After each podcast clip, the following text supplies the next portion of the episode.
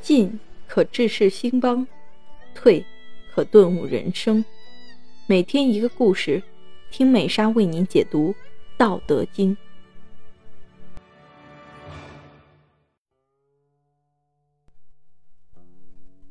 今天的故事是有无玄妙，诸子各家的明史之辩。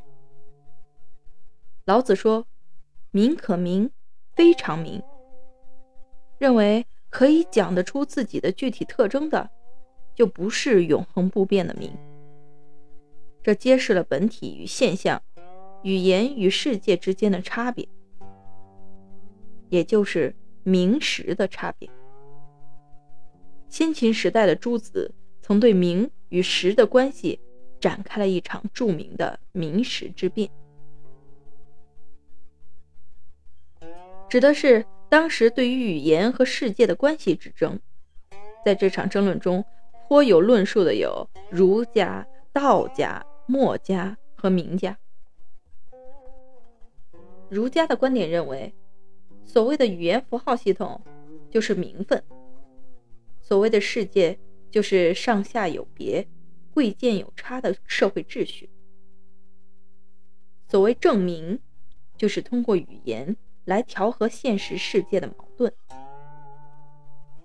为社会提供规范，使之纳入到为上治与下愚不移的等级秩序中。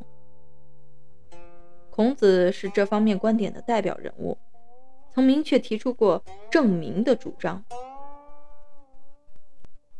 儒家的另一代表人物荀子，提出了治名以指实的主张，将名。区分为大共鸣、大别名和小别名，分析了名实乱的表现，对名实问题进行了较为详尽的论述。儒家关心的是社会，看重的是父子君臣之间天经地义的关系。实无论发生了多么翻天覆地的变化，名的秩序也不能乱了章法。否则就会导致天下大乱。道家的观点是，世界既不是现实的社会秩序，也不是可以用肉眼看到的客观实际，而是超越经验的道和无限。世界本是混沌的，而语言使其变得清晰；世界本是黑暗的，而语言使其变得光明。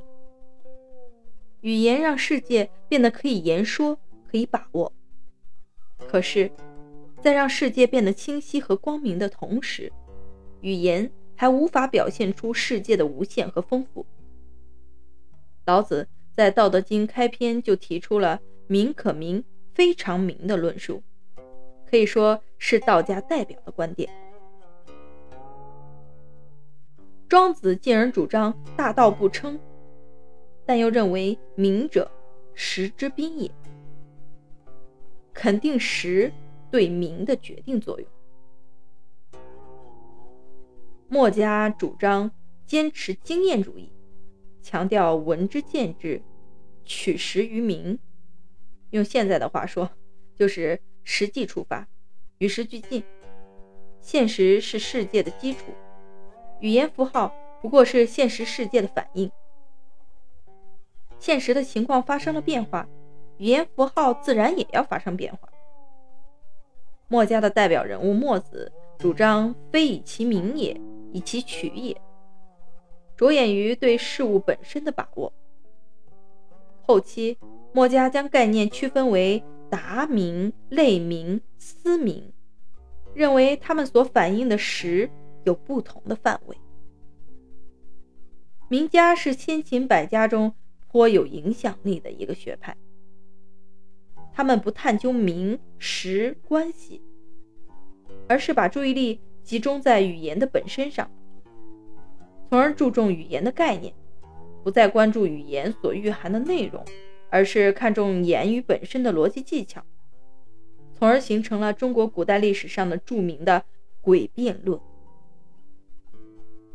这场对名实关系有着不同理解而展开的长期争论，形成了中国古代哲学的明辨思潮，由此推动了中国哲学的认识论、辩证法、逻辑学等等的发展。亲爱的听众朋友们，今天的内容已播讲完毕，期待您的订阅与关注，我们下期再见。